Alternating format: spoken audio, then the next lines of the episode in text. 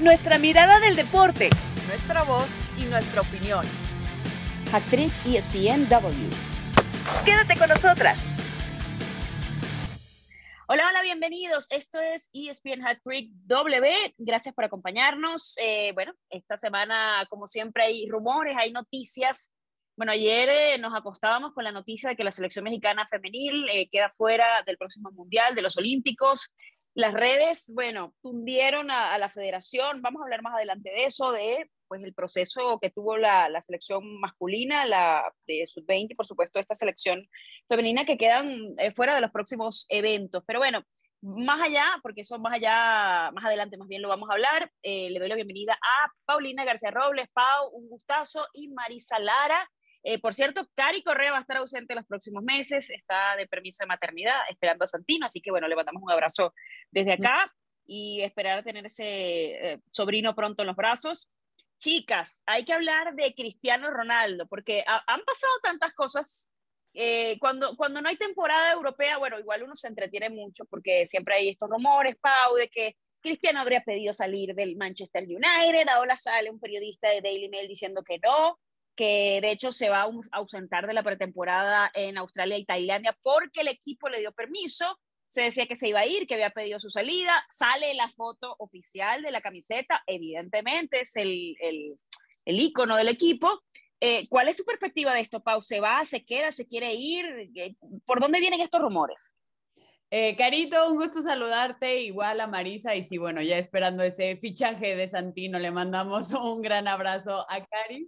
Y sí, e, estas épocas que e, en realidad sí nos dan mucho de qué platicar, me acuerdo que me tocó aquí en Hat Trick cuando Cristiano regresó al, al Manchester United y decíamos que no sabíamos si las segundas vueltas o las segundas oportunidades eran buenas.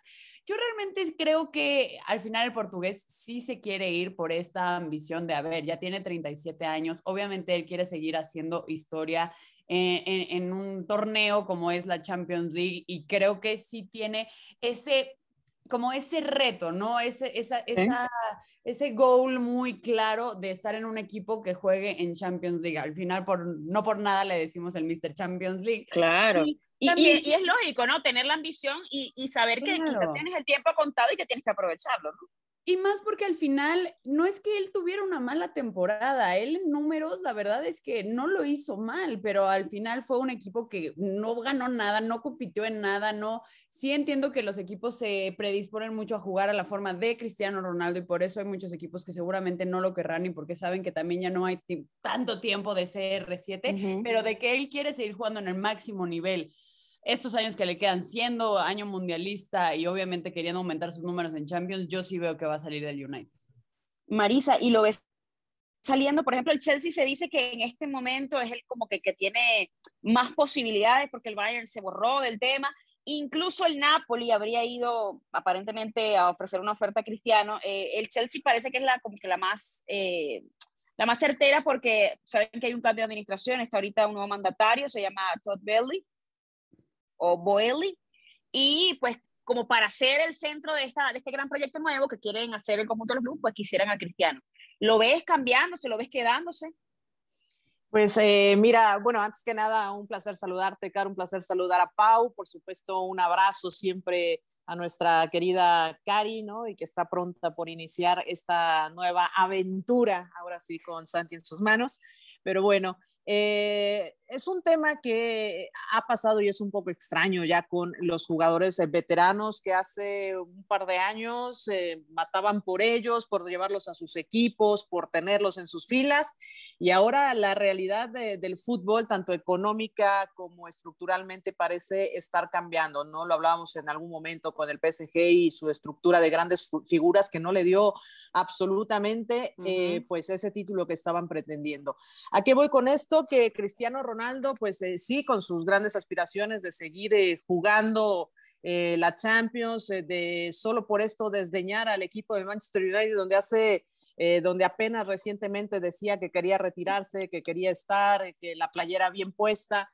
O sea, creo que eh, se vale, se vale velar por tus intereses, ¿no? Pero creo que deja muy en descubierto el egoísmo que tiene por seguir con el tema de los récords eh, personales, ¿no? No es tan pero fácil. No es, tratar válido, de... no, no, es válido, Marisa, o, o, tú, sí. o, tú, eres partidaria de ese amor de, de tipo, tipo jugadores que de repente que, que se van al incluso el descenso con sus equipos. A ver, lo digo por lo que decía apenas, ¿no? Y, lo que quería, lo quería todo con el Manchester, ¿no? Ahora te digo que ya la novia no va a bailar el baile que él quiere, pues bueno, ya no quiere a la novia, ¿no? Quiere ir a otro lado. Y, digo, por eso te digo, es válido, es válido, pero los clubes se han dado cuenta de que esto pues no encaja con... Eh, eh, con, sus, eh, con sus perfiles, ¿no? Ya lo decía también, lo decía Oliver Kahn, ¿no? Con el Bayern, que, pues bueno, al, al, final es un jugador grande y no encaja con la filosofía que ellos están buscando, ¿no? De traer a un jugador ya de estas características. Eh, el caso de, de, Chelsea, bueno, pareciera ser, sí, que es eh, el que más podría acercarse. Eh, y podría estudiar la, la oferta, pues, de, del, Manche, del, Chelsea, del Chelsea, perdón. Entonces, bueno, podría ser una posibilidad. Se vale, sí, pero creo que tendrá que bajar mucho sus pretensiones y acomodarse a un sí. mercado actual que ya no está pero, para pagar 222 millones a jugadores, ni está no. pagando 100 millones. O sea, yo, creo que yo, tendrá que yo, ajustarse a las características que tiene ahora. Sí, yo, yo siento que, que a ver, eh, voy, a, voy a traer un comentario que hizo Pau al inicio en el tema de que, a ver, es que al United en general no le fue bien. Y, y, lo hemos hablado muchas veces y el mejor ejemplo es lo que mencionaba Marisa, el factor PSG, por ejemplo, que teniendo las piezas que tuvo ni siquiera logró concretar el objetivo que era, eh, pues por lo menos jugar la final de la Champions, ¿no? Ya deja tú ganarla, volverla a jugar, ¿no? Yo siento que, que teniendo un jugador sí te hace la diferencia, pero bueno, sabemos que es un deporte de conjunto y que eh, hay muchas cosas, muchos factores en, en, cuanto a quién acompaña, a cómo se construye el equipo, etcétera, ¿no? Todo el tiempo. Yo, yo siento que Cristiano todavía tiene mucho que ofrecer. A mí sí me extrañaría, a ver, yo quizá esperaba o espero, porque te digo que ahora hay un cruce de información porque eh, ha salido un periodista de Daily Mail diciendo que, que el tema de ausentarse de la pretemporada viene por un permiso especial que pidió, por un tema personal, o sea, como que no es, no es un acto de, de, de malcriadez o de, de, imponerse al equipo, pero por otro lado leemos noticias como, no, el Manchester United se niega a que salga, porque bueno, tienes contrato hasta 2023, quiero que me lo cumplas y, y, y eres una referencia además en el equipo, eres cristiano, ¿no? Yo sí esperaría que se quedara más allá de las circunstancias, porque sí, a ver, lo que pasa es que es muy difícil, porque si uno está en esos papeles, en ese nivel competitivo, tú quieres justamente competir en lo mejor. Y, y, por primera vez no estarías en esa competición que la verdad te motiva y que te gusta, ¿no? Y donde puedes brillar. Pero hay un tema de uno espera el romanticismo de pues quedarte con el equipo, ayudar, que para eso se supone que regresó porque él sabía que el proyecto del United era el que era. Él sabía que esto probablemente iba a suceder. Eso es lo que yo siento que, que debió tener más peso, ¿no? De, a ver, si tú sabías las circunstancias en las que te contrataron y decidiste volver, ¿por qué cuando las circunstancias o, o se da el resultado que, que, se esperaba, la expectativa, porque, bueno, no se logró el objetivo, pero también bueno, queda, quédate, ¿no? Con técnicos, con cosas que se rompieron ahí, ¿no, Caro? Sí, pero se fue el técnico también. Ya, ya este es Ten Hag y parece que habló con él y, y Ten Hag le dijo, oye, te, te, quiero en el equipo, o sea, te necesita el equipo, etcétera, ¿no? Entonces, yo siento que más allá de eso, pues uno tiene que también tener cierta fidelidad y compromiso, ¿no? Yo no, no a ver, no estoy diciendo que Cristiano no lo sea porque me parece que es uno de los tipos más comprometidos con consigo mismo, ¿no? Que, que además él es su propio instrumento de trabajo pero eh, no sé, yo esperaría que se quedara, pero bueno, entendería también, porque me gustaría la historia de, bueno, se quedó, llegó el equipo a la Champions y todo aquello, ¿no? La reestructuración, pero eh, entiendo también que, bueno, que cada quien tiene que velar por los años que le quedan de trabajo y, y, y ver lo, lo, que sea mejor para él, ¿no? Y si competitivamente quiere estar en un lugar donde juegue en la Champions, bueno, no sé, no, no, no sé qué haría yo en, en esas circunstancias, honestamente. Ahora, no, y, y, y, que más que la filosofía o este tipo de, de, cosas que ya comentaban, también es mucho que los, eh, al ser un jugador que yo también, Caro, como bien lo decías, que todavía tiene mucho que dar, sigue siendo ese jugador que hace que el equipo se juegue a su manera. O sea, todos los, los, equipos a los que va tienen que jugar hacia Cristiano Ronaldo. Y eso es lo que creo que muchos equipos no quieren, porque al final muchos están en reestructura, muchos están creciendo, un Bayern Múnich, si es que se va Lewandowski, eh, equipos que están en reestructura y están creciendo. Y obviamente si llega Cristiano es enfocarte 100% a él y enfocarte, no sé, los dos años, tres años que le queden. Por eso yo creo que el Chelsea es una buena opción, porque al final con este nuevo dueño que, que comentabas, Caro, de Todd Bodley o como quiera que se... Eh, este, él quiere resultados inmediatos, quiere decir, a ver, ya llegamos, ya se fue la administración pasada, obviamente sí, se fueron jugadores importantes como lo fue Rudiger, como lo fue Christensen, eh, Lukaku, que se volvió cedido al Inter, bueno, está buscando a Delic, a que a Rafinha, a Raheem Sterling, un golpe mediático como lo sería Cristiano Ronaldo y queriendo tener eh, respuestas y golpes inmediatos, creo que ese es el tipo de equipo que necesita CR7 o que lo aceptarían, porque no todos los que están en reestructura lo harían. Y, sobre todo, Pau, porque eh, dentro de estas opciones pareciera en realidad ser como la única, ¿no? Eh, sí, el efecto mediático puede ser lo que termine decantando, ¿no? Eh, y que termine siendo conveniente para los dos personajes, tanto Cristiano como el Chelsea, dar este golpe a lo mejor de autoridad ponerse de cara a, lo que es el mundial, o sea, creo que tiene varios factores que pueden embonar algo que tendría que resolverse, resolverse rápido y simplemente para terminar y redondear eh, el eh, comentario que, que, mencionabas, Pau, creo que sí, el, el fútbol actualmente eh, creo que está dejando de depender a lo mejor de, de esas grandes o sea, individualidades, a, que voy claro. a ser más conjunto y, y, otro de esos ejemplos clarísimos puede ser el Manchester City, que eh, está formado por eh, grandes talentos en todas las posiciones, pero que funciona como una muy buena máquina y ajustar en posiciones adecuadas, como le fue cuando llegó Haaland a, la posición donde sí le hacía falta y todos estuvimos de acuerdo en eso, sí le hacía falta en ese centro delantero. Sí, los Haaland siempre hacen falta.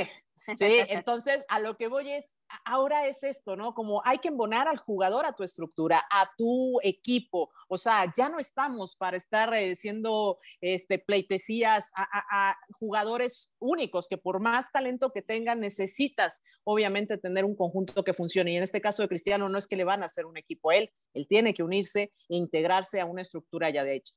Pero yo siento que, por ejemplo, con la Juve, ya para, ya oh, estamos, estamos como la gente que se despide 10 veces, ¿no? Ya, estamos ya, ya, ya. Eh, pero yo ya como para, para cerrar el tema de Cristiano, yo me acuerdo que cuando él llegó a la Juve, yo siento que él empezó a jugar más en colectivo, a dar más asistencias. Eh, obviamente ya no tienes la velocidad de, de otros días, eh, y, y, jugó distinto, de alguna manera un poco más colectivo, ¿no?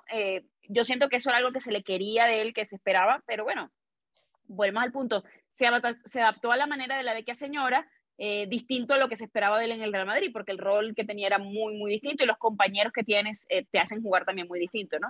Eh, yo sí siento que, bueno, obviamente está una economía donde tiene que ser rentable. ¿Y qué es rentable? Bueno, que a lo mejor no tengo una superestrella, pero necesito que lo, que llamamos sinergia, ¿no? Que la, suma de las partes sea más que, que, las individualidades, ¿no? Pero bueno, vamos a ver qué sucede con, con Cristiano. Y, cuando comenzamos el tema de Chris, eh, yo Chris como si fuera mi compadre. Este, bueno, no, que, que quisieras, Carito, a quisieras. Me, le bautizo yo a un niño o no, no, sé si va a tener hijos, pero bueno, a lo mejor, no sé. Me hago, me, hago madre de la, de la Georgina. Eh, pero bueno, eh, el punto es que cuando, cuando se mencionó el tema de Cristiano, de esa posible salida, siempre empiezan a haber nombres y en este mercado el nombre de Dani Alves se ha movido y se ha movido de este lado del mundo. Eh, por supuesto, ya sabemos que el conjunto de los Pumas sí hizo una oferta que mostró un interés, al menos lanzó, tú sabes, ¿no? El coqueteo para aquel lado. Eh, se habla de que, o por lo menos es la noticia del día, de que sí que estaría interesado el brasileño en venir y todavía hay términos por concretar. Eh, se dice que Pumas pagaría una parte del sueldo y que la otra parte del sueldo sería por tema de patrocinios, ¿no? no, no sé, Pau, además tú que, que sé que te, que te duelen los colores, te gustaría, porque yo creo que sí es como la bomba del mercado, porque mucha gente el piojo, no, bueno, que Dani Alves le da. Perdón, pero a mí me deja Dani Alves mi equipo y yo lo agarro, por la que tenga. No. claro, a ver, esa sería la bomba mediática que yo me puse a pensar a ver qué tanto le podría ayudar a, Pumas, se me hace raro incluso que Pumas sea el que haya levantado más la mano más que otros equipos, pero bueno. Súper raro. ¿Verdad? Es lo que yo decía, y más cuando no. sueltan así de todo. Bueno, acuérdense, acuérdense que trajo a Luis García, el español, hace, hace tiempo, ¿no? También una figura, sí, algunos ayer, años ya, de Real Madrid, ¿no? claro. ya sé, ya sé. Pero y, de repente el mundo estaba en otro punto. Pero, pero, bueno, pero... A, mí me, a ver, a mí me parece positivo porque también yo siento que en los últimos torneos, eh, sobre todo cuando, cuando llegó Lilini, hay una intención manifiesta de los Pumas más allá de los problemas económicos que han tenido, etcétera, ¿no? De, de alguna manera de figurar, ¿no? Y yo creo que el, el, fanático Puma, por lo menos así lo ve, ¿no? O sea, que, que hay como un esfuerzo colectivo para que el equipo vaya hacia adelante. Por el tema económico, a mí sí me llamó la atención. Ay, Dani Alves en, en Pumas. Pero me parece, o sea, no, me, a ver, no, no me parece que sobraría un, Dani Alves por, por el tema también de lo que, que, te puede aportar con jugadores más jóvenes, por lo que te puede hacer un vestuario, por lo que te va a significar, vamos a estar claros, la entrada de dinero por patrocinio, por camisetas, etcétera, y hasta incluso entrada en el estadio, ¿no? De, de oye, yo, yo sí voy a ver a Daniel, me avisan cuando vayan que las acompaño. No, no voy a, ir, eso... no voy a ir de Aurea Azul, pero bueno, les acompaño. no, pero sabes, sabes, sabes que eh, eh, llama mucho la atención porque Dani Alves es un jugador serio, ¿no? O sea, es un jugador, eh, vamos, no es un Ronaldinho, ¿no? Que sabemos que es la fiesta andando, ¿no? O sea, vamos, sabemos que es un jugador, la verdad, ¿no? Que tiene 39, que, que, tiene 39 años, que es un jugador que está ya en el ocaso de su carrera, que obviamente en la, en la mira tiene el Mundial. Si recibe el ok de Tita de que lo va a llamar, eh, de Tite, perdón, que lo va a llamar eh, al Mundial, que está ok con que esté en Pumas, que no se va a olvidar de él estando ahí. Sí, que él tendría que eh, dar el sí final. Y, si da el sí, final, pues bueno, o sea, creo que podría ser, eh, sobre todo, lo llevan como emblema, y yo lo entiendo, ¿no? O sea, entiendo la filosofía universitaria, lo llevan como emblema para que enseñe, para que deje algo de toda la experiencia vasta y amplia que tiene el jugador eh, brasileño y con la gran trayectoria que tiene con eh, equipos de, de, primer mundo, ¿no? Muchos lo recordaremos la, cantidad Barcelona, de títulos, Marisa. la cantidad creo, de títulos. Creo que tiene si mal, si mal no recuerdo, son 45 47, si alguno se sabe la cifra exacta, me la, me la comparte. Eh, es el jugador en activo con más títulos en este momento. O sea, sí, está en lo último de su carrera, pero yo creo que nunca le hemos, eh, digamos que puesto en entredicho el compromiso que trae, que eso me parece importante. Ahora, eh, Pau, eh, tú mencionabas el tema de, bueno, Pumas, no sé qué. ¿Te parece que debió ser, por ejemplo, América el que de repente saliera por allí a, a buscar al jugador? Eh, pues eh, yo incluso lo tiraba hasta por Toluca, que ya sabíamos que iba a traer una gran sí, bomba. ¿No? Que soltó la billetera, realmente soltó la billetera en este, en este torneo. Eh, América, siento que sí buscó más cosas que, le, que necesitaran, porque ya sabemos estos regresos, incluso lo platicábamos desde la semana pasada, como lo del cabecita, que aunque no estaba viviendo su mejor momento, o tal le pasó con Nico Castillo, que eran los grandes jugadores, llegan a la América y de repente ya no funcionan. Entonces, yo no creo que el América haya puesto como mm, el dedo sobre el renglón. Realmente creo que son equipos que quieren dar más ese golpe mediático, sí como Pumas, que bien lo dijiste, eh, que, que, ha querido como figurar y lo ha hecho, la verdad, pero tuvo muy buenas contrataciones que necesitaba y creo que este sería el golpe mediático que también le hace falta. Entonces, por eso es lo que me concuerda con Pumas, pero no, yo pensaba más claro. un, un, como un Toluca, algo por, algo por el estilo, hasta los gallos, no sé. Son, son 45 títulos eh, para tener la cifra exacta para que se la queden, para que la compartan. Eh, pero yo sí siento que sería, oye, la gran bomba del mercado. Porque el cabecita, a ver, si es probado en el fútbol mexicano, lo veremos según supuestamente va a jugar ante Rayados, porque, bueno, las circunstancias. Bueno, Marisa, es que no es, es que voy, a, lo, que voy. Es una moneda al aire la que el cabecita, estamos hablando pero, pero es verdad.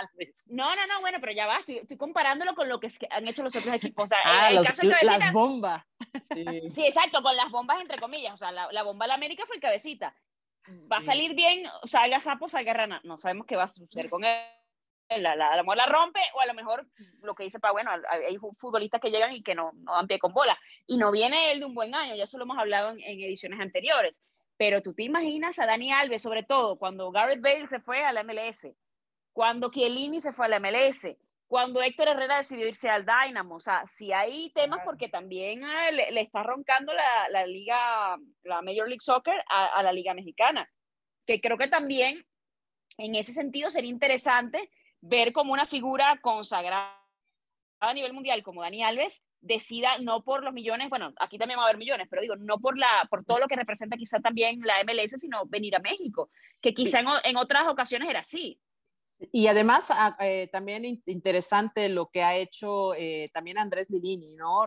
reforzando al equipo con nombres interesantes, ¿no? Eh, convenciendo que vengan al equipo. Entonces, a lo que voy con todo esto es que, bueno, pues Lilini también está haciendo una gran labor de convencimiento, ¿no? Y bien guardadito bajo la manga tenían a, Dani Alves y es un tipo, por eso decía que es un tipo serio, no es un Ronaldinho, es un tipo serio, comprometido, es humilde, es, creo de verdad, Caro, que puede encajar perfectamente con el, perfil de los Pumas. Y aquí hago una acotación, lo que les decía de, Luis García, el español, eh, que vino a romper totalmente el, el vestidor creo que sería diferente con Dani Alves porque el, son de personalidades diferentes y creo de verdad que grupalmente podría aportar el brasileño y bueno, esto se tendrá que resolver ya quizás para la próxima edición de Hat Trick tengamos ya una resolución de este tema y ya podemos hablar, ¿no? De lo que le estaría aportando. Claro, Así es, bueno, vamos a hacer una pausa en esta edición de ESPN Hack porque, bueno, ayer quedó eliminado el conjunto de México, la selección femenil o femenina eh, no va a tener participación entonces en el próximo Mundial eh, de Australia y Nueva Zelanda.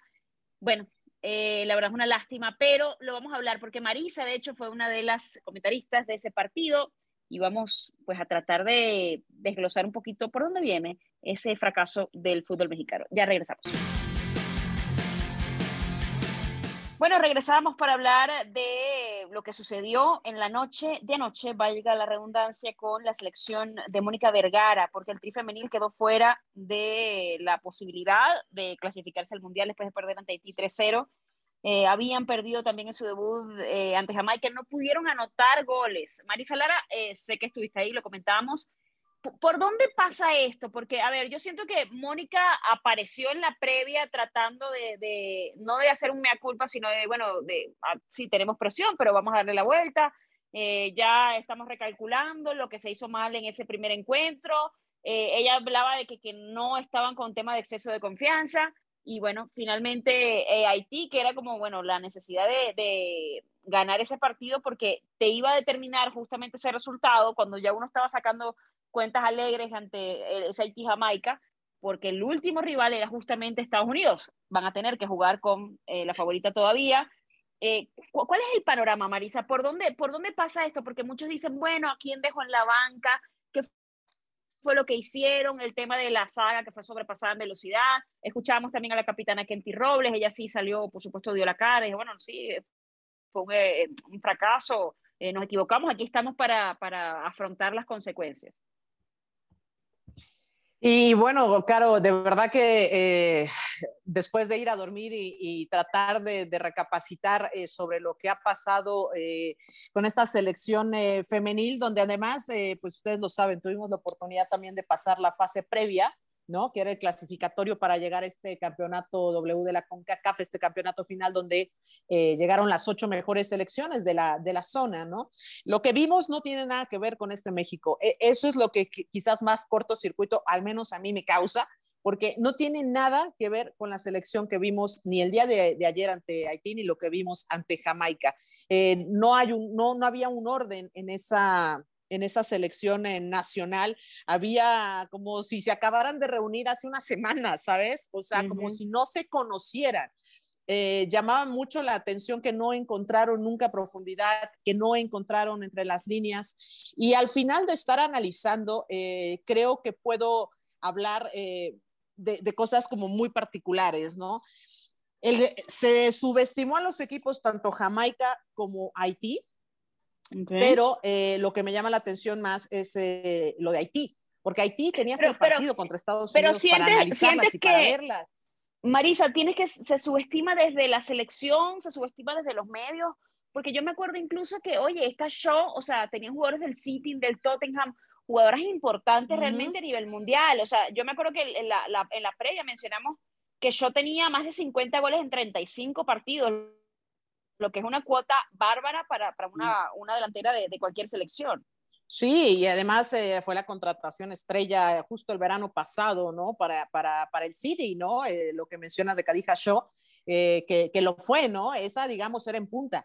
Haití tenía por lo menos a tres jugadoras que atacaron en bloque, que estuvieron haciendo estragos eh, con, la, con la selección eh, femenina, ¿no? Y son jugadoras que también tienen trayectoria. Lo veíamos con Borgela, lo veíamos con Mondesía y también, eh, bueno, con Durmoney, que eran jugadoras que estaban atacando ahí en bloque. Haciendo uh -huh. un recuento de ese equipo de Haití, sí por desconocimiento, aunque los datos están ahí, había 12 jugadoras que juegan en Francia.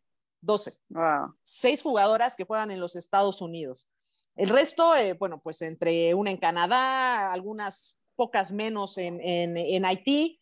Es decir, es un equipo, como ha pasado en los últimos años y como pasa en la varonil, Caro, los equipos pues no tienen una liga local, o sea, todos sabemos claro. realmente que está en una situación muy precaria el país Pero en Haití no y no se da. teniendo una, porque también Pau? las o sea, no está peor nosotros sí ya teniendo una liga local en donde las mexicanas también ya cada vez tienen más exposición, muchas que han jugado en el extranjero, otras y, que, y que se sigue y que se están exportando, Pau, Ajá, de la liga en este momento, que eso creo que también, o sea, se están dando esos pequeños pasos que, que, son, que vino Jennifer Hermoso, o sea, una liga que perdón, pero yo, yo fui a, un, a una ponencia, eh, fui maestra de ceremonia, creo que lo he mencionado varias veces, eh, en el Wanda Metropolitano, la organizó el Atlético de Madrid, y yo me acuerdo que eh, hablaron las miembros, o sea, las representantes directivas de la UEFA femenil, y, y, miraban a la liga, a lo que estaba haciendo México como una referencia. O sea, digamos que, a ver, está creciendo, es una liga muy nueva, como muchas ligas femeninas, pero de alguna manera da la impresión de, y no Pau,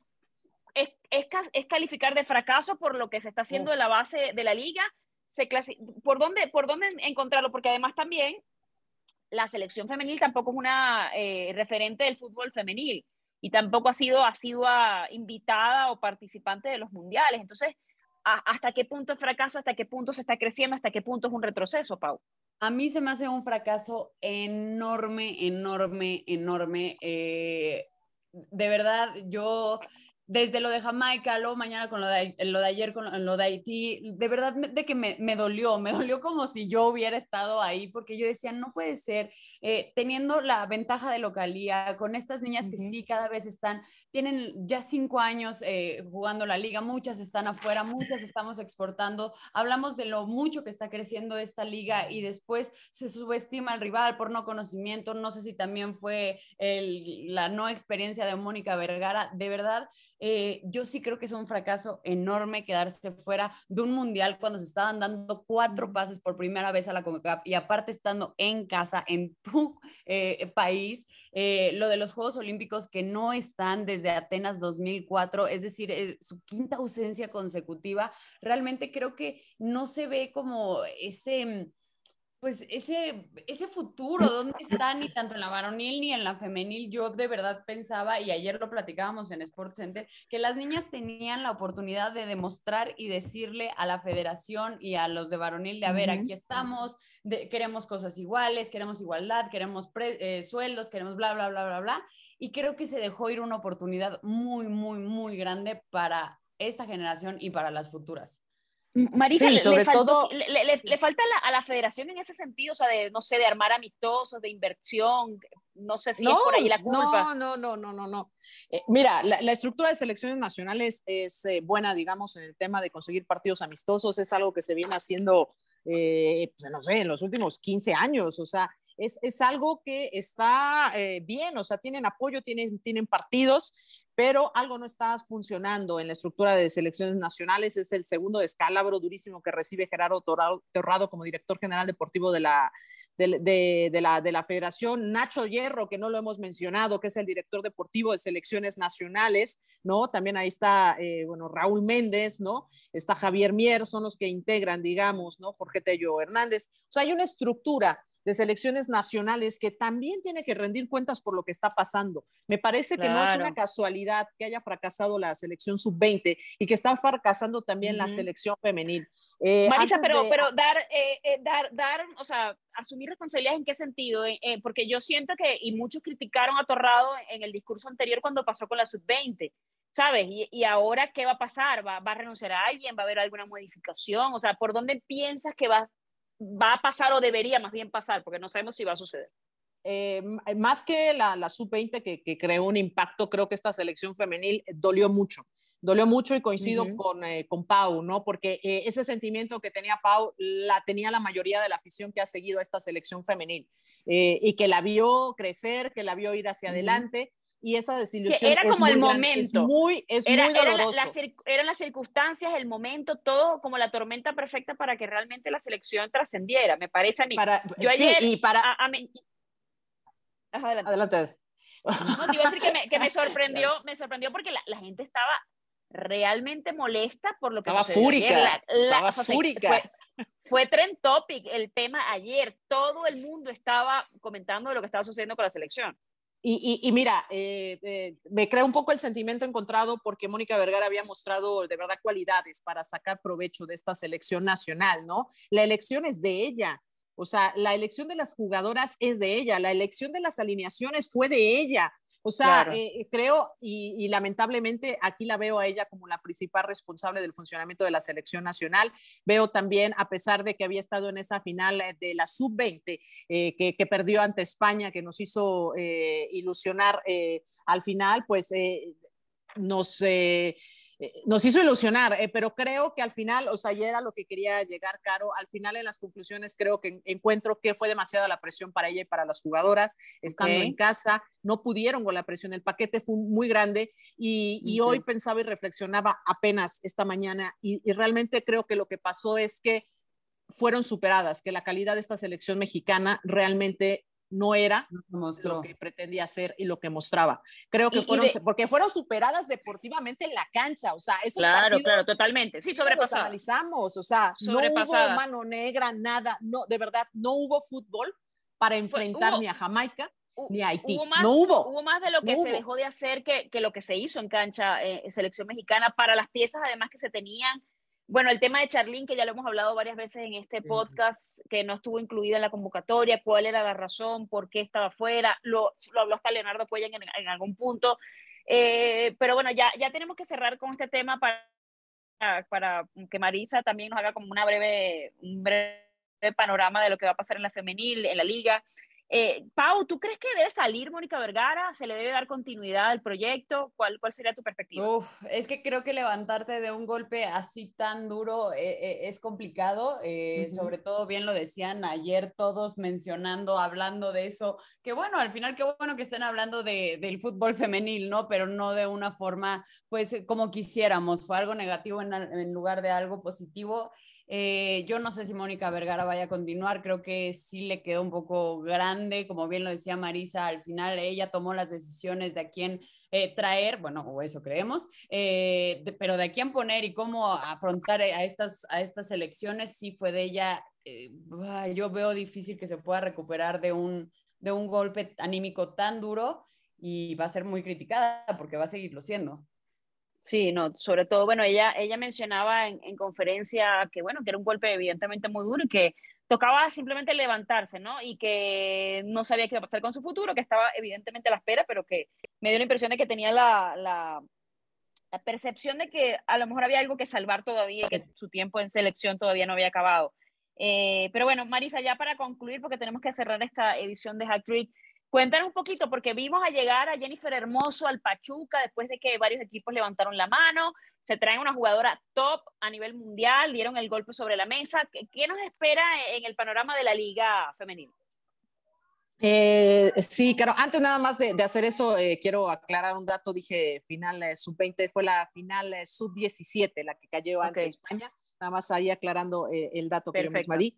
Y bueno, eh, en la selección, en la, esta liga, bueno, pues nos hace ilusionar, ¿no? Ya hablábamos de Jenny Hermoso que le hemos eh, tocado en varias ocasiones y bueno, Pachuca que levanta total y absolutamente la mano para campeonar este torneo con jugadoras de mucha experiencia, con jugadoras que se han hecho también en la cantera de Pachuca. Recordemos que Pachuca tiene categoría femenil desde mucho tiempo antes, ¿no? Dentro de su universidad y que ha venido formando a grandes... Eh, eh, bueno, jugadoras y profesionales, ¿no? Porque terminan saliendo como profesionales. Entonces, fue, y me atrevo a decir, la primera institución que confió en las eh, chicas y que apostó en darles un pabellón y que se ha tardado en su proceso. No ha llegado el campeonato, dos finales, no ha llegado, pero creo que este, este año o este torneo están levantando la mano firmemente. América tiene una deuda súper importante, ¿no? Con la afición se quedaron en semifinales, eh, creo que daba para más y lo hablábamos al arranque del torneo pasado, daba para más eh, también para buscar el campeonato. Con esta deuda arranca el América, como si fuera poco, ya conocemos la presión que hay entre las filas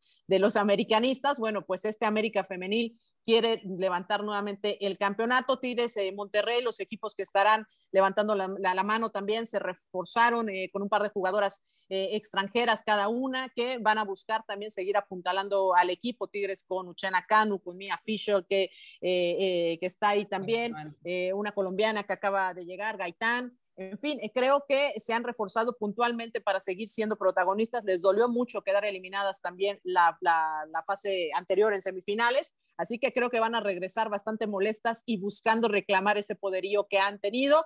Eh, otros equipos que, bueno, no pudieron, que se desarmaron como eh, Puebla, que se quedó con 10 jugadoras y después tuvo que volverse a armar.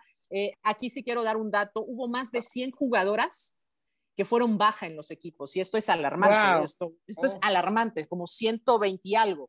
Eh, por ahí la, la, suma seguía subiendo, pero imagínate en un, en un mercado de transferencias como Puebla, te quedas con 10 jugadoras y el resto sale. O sea, fue un movimiento tremendo y muchas de ellas se retiran, Caro, muchas de ellas ya no tienen equipo, a una que otra contada van a seguir sus estudios a algún lado, una mucha, muy que otra contada se irán a Estados Unidos, pero son muy contadas. Creo que esto es algo que también tiene que estabilizarse en algún momento porque muchas de estas chicas ya no los vamos a ver, se van a retirar o se van a perder en el, en el olvido en esta liga, cosas que hay que seguir Y, y, terminan, terminan saliendo que por, por no digo, vaya, por decisión de los equipos de buscar en otra parte o porque digo, es una cantidad bastante elevada.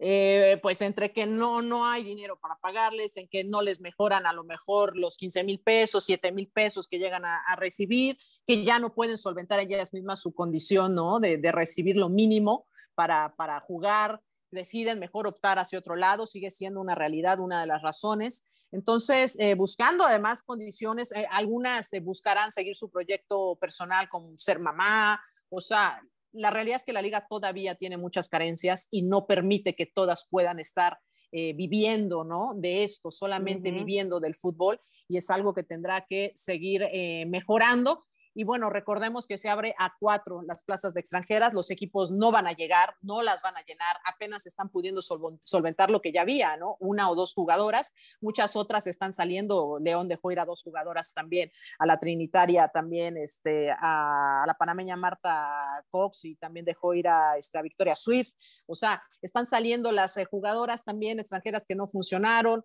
en fin, se están acomodando y están tratando de tener mejor estructura, así que creo que va a haber una división entre la parte alta de la tabla de la liga femenil y va a haber una división pues obviamente con las, eh, las, eh, las, selecciones de los equipos que no pudieron reforzarse tampoco de la mejor manera. Pumas tuvo continuidad, entonces por ahí estará peleando ahí abajito de la media tabla hacia arriba, así que eh, Toluca se reforzó, o sea, creo que están entrando también en este juego de buscar tener mejor participación Así que creo que va a ser un torneo interesante y lo que ojalá sea, porque es por el beneficio de todos, es que haya mayor competencia eh, en ese peleo por el campeonato.